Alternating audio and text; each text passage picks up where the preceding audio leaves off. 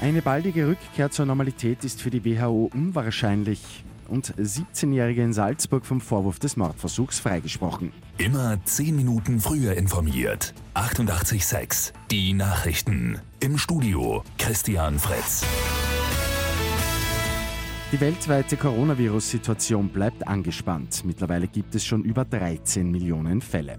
Die Weltgesundheitsorganisation sieht nicht so bald eine Rückkehr zur Normalität.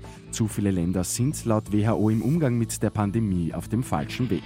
Es könnte sogar noch schlimmer werden, nämlich wenn sich die Menschen nicht an die grundlegenden Vorsichtsmaßnahmen halten, sprich Abstand halten, Hände waschen und Masken tragen. Ein mildes Urteil hat es am Abend für eine 17-Jährige in Salzburg gegeben. Sie ist vom Vorwurf des zweifachen Mordversuchs freigesprochen worden. Stattdessen wurde sie wegen Körperverletzung und gefährlicher Drohung zu sieben Monaten bedingt verurteilt. Sie soll ihren Ex-Freund mit einem Hammer geschlagen haben. Die 17-Jährige wollte offenbar das Beziehungsaus nicht wahrhaben. Das Urteil ist noch nicht rechtskräftig.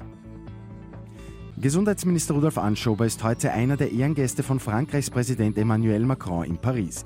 Die Nationalfeiertagsfeierlichkeiten in Frankreich finden heuer unter Ausschluss der Öffentlichkeit statt.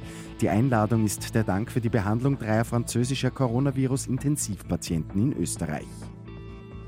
Und Theresienfeld im Bezirk Wiener Neustadt will jetzt die Sonnenkraft ausbauen. Die gute Nachricht zum Schluss. Statt einer Abfallbehandlungsanlage soll jetzt eine Photovoltaikanlage entstehen. Großen Zuspruch dafür gibt es von den Bürgerinitiativen. Mit 886 immer 10 Minuten früher informiert. Weitere Infos jetzt auf Radio 886 AT.